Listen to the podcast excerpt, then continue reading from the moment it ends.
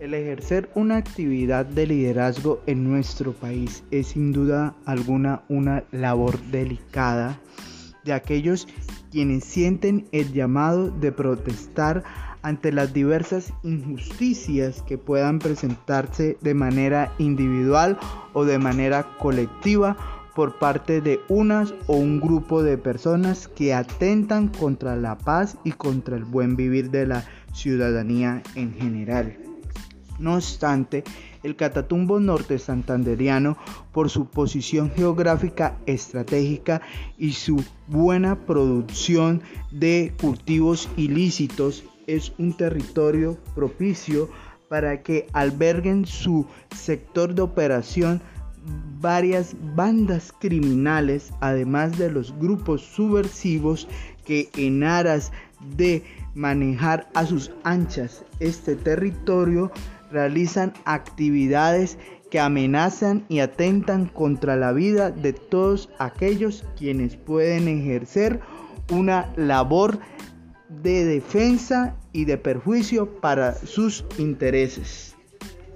En el año 2019, un año bastante intenso en la confrontación entre estos grupos armados, delincuenciales y subversivos, se registraron 35 agresiones, incluyendo 16 asesinatos contra defensores de derechos humanos en esta región de Colombia.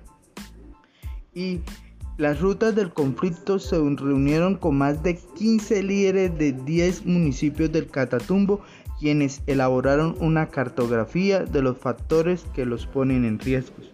El más mencionado fue la guerra entre el ELN y el EPL, incluso uno de los líderes que participó del ejercicio mientras se hablaba de Acari, el municipio más golpeado por este conflicto, aseguró somos muy responsables y al mismo tiempo guapos para hacer esta exposición acá. Da miedo. Por las constantes amenazas a sus vidas nos abstenemos de revelar sus nombres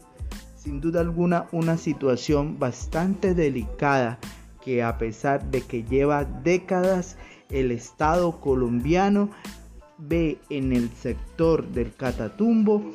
una región apartada y ha dejado a las anchas de los grupos subversivos la suerte de, su población en general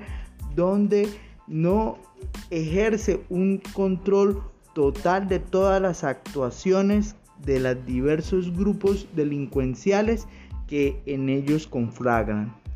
Lastimosamente es una cultura que poco a poco se debe de cambiar y ampliar el marco de acción del Estado colombiano en pro del beneficio de este hermoso pueblo norte santanderiano y con ello poder lograr que las vidas de, de las personas que viven en este municipio o en estos territorios sean la más benéfica y productiva posible.